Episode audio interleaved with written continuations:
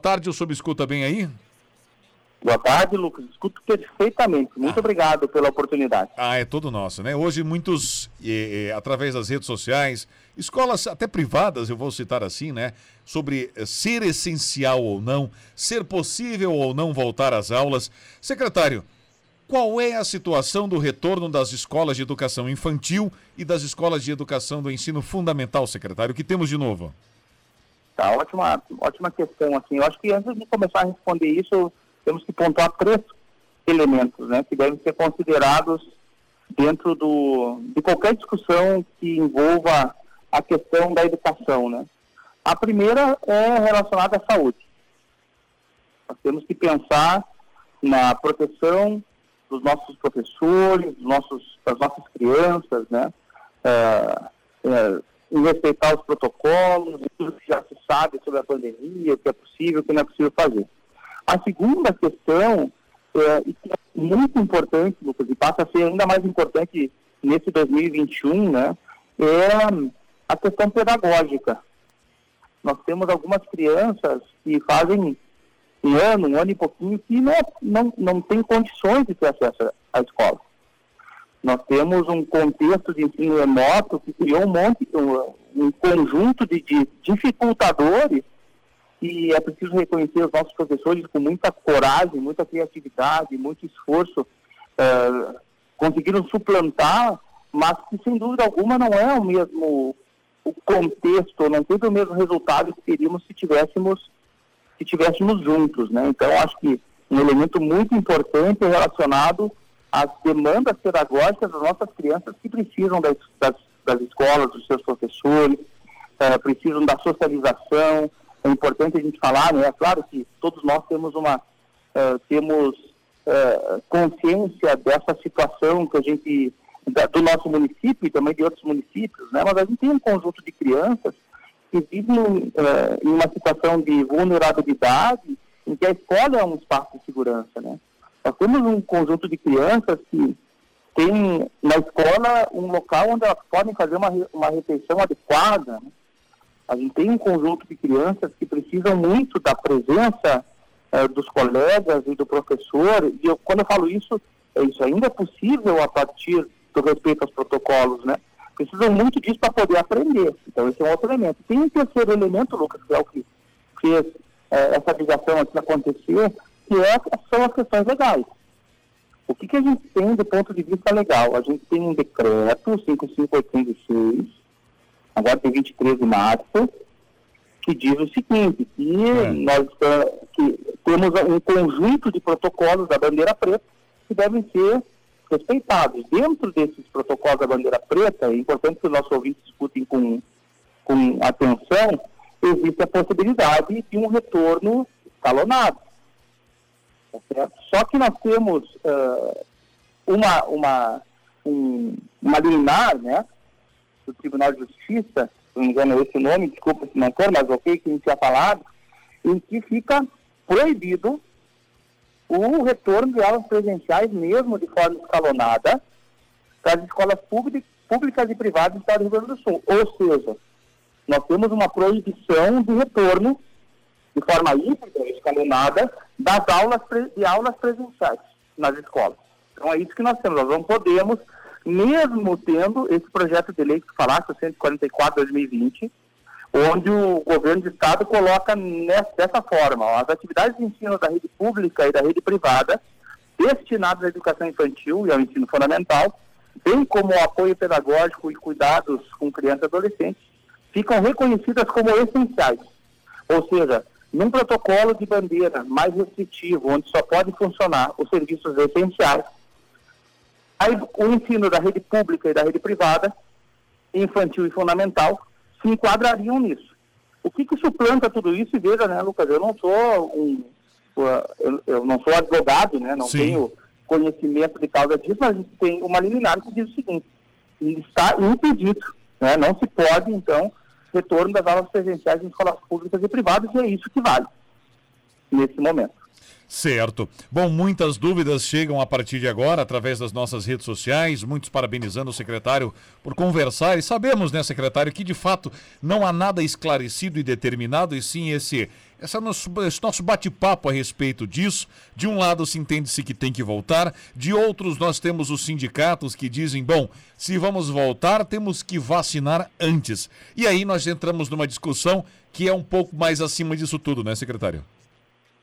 É, é, é aquilo que a gente falava, né, Lucas? A gente tem a questão da saúde, que sem dúvida alguma é uma preocupação que se tem e devemos ter. A gente está num contexto muito complicado agora da pandemia, talvez o pior que a gente já passou.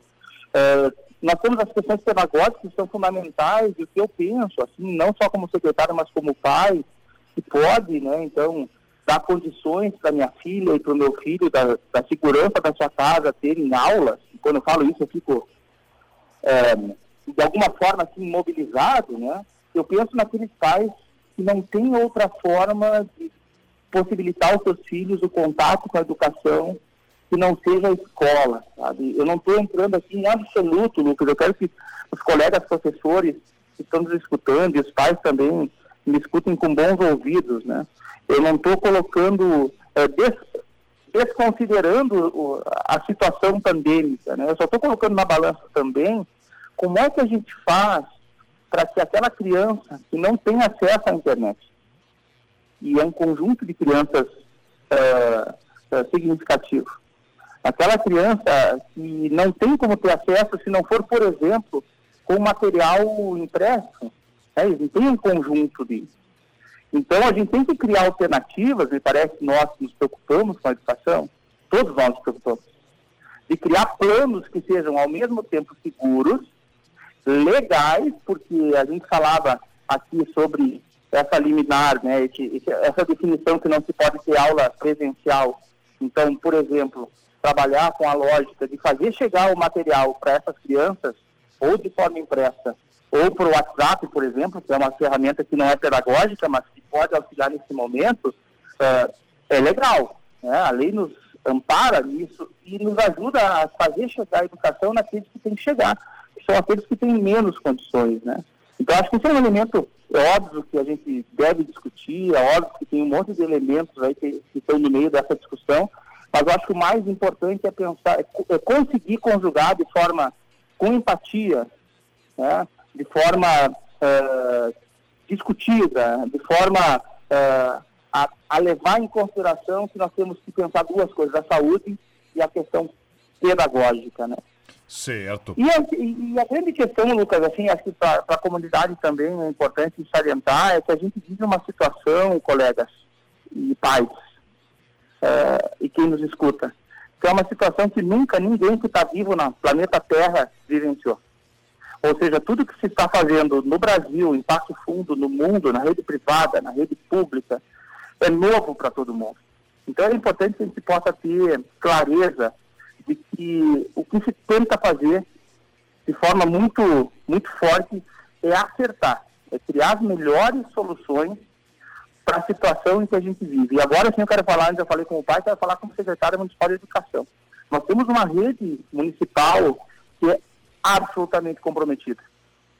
Nós temos uma rede municipal que é criativa e que está buscando sim criar condições para que nós possamos o mais rápido possível, sair dessa situação e continuar fornecendo para a população uma educação de qualidade, que é isso que toda criança no mundo inteiro precisa e merece. Tá certo. Secretário Adriano Teixeira Caramarro conversando com os nossos ouvintes. Secretário, para finalizarmos aqui, não tem-se nenhuma ideia de data de retorno, pelo menos por enquanto, para o ensino municipal, né, secretário?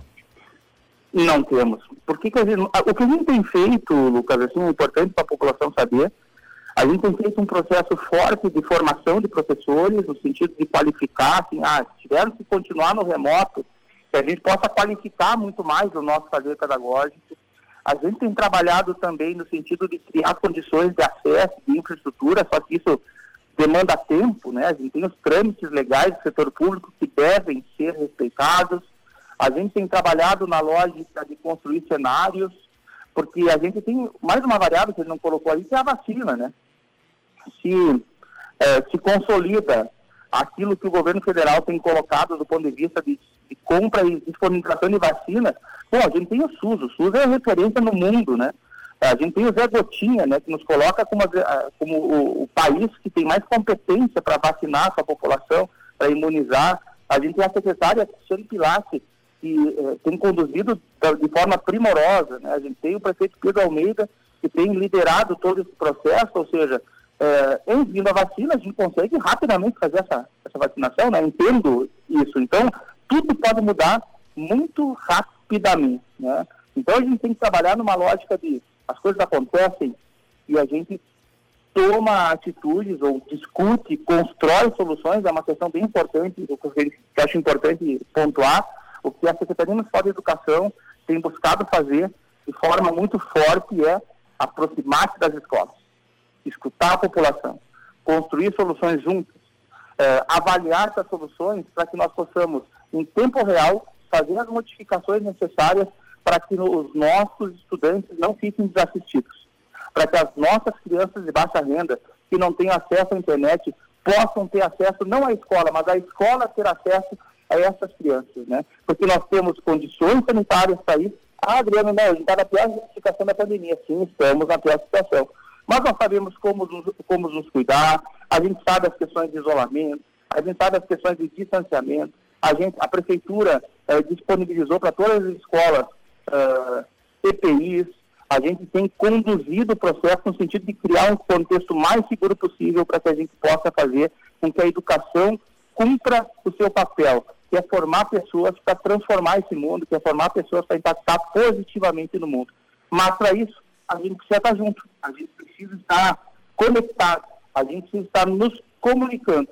Toda a tecnologia não, não, é, não, não possibilita, porque temos um conjunto de crianças que não têm tecnologia, precisamos sim criar é, alternativas para que a educação chegue nessas crianças.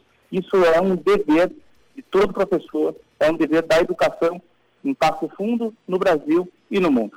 Tá certo. Secretário, muito obrigado pela sua participação. Em um outro momento, voltamos a falar do retorno às aulas quando elas estiverem mais próximas de acontecer. Muito obrigado, secretário.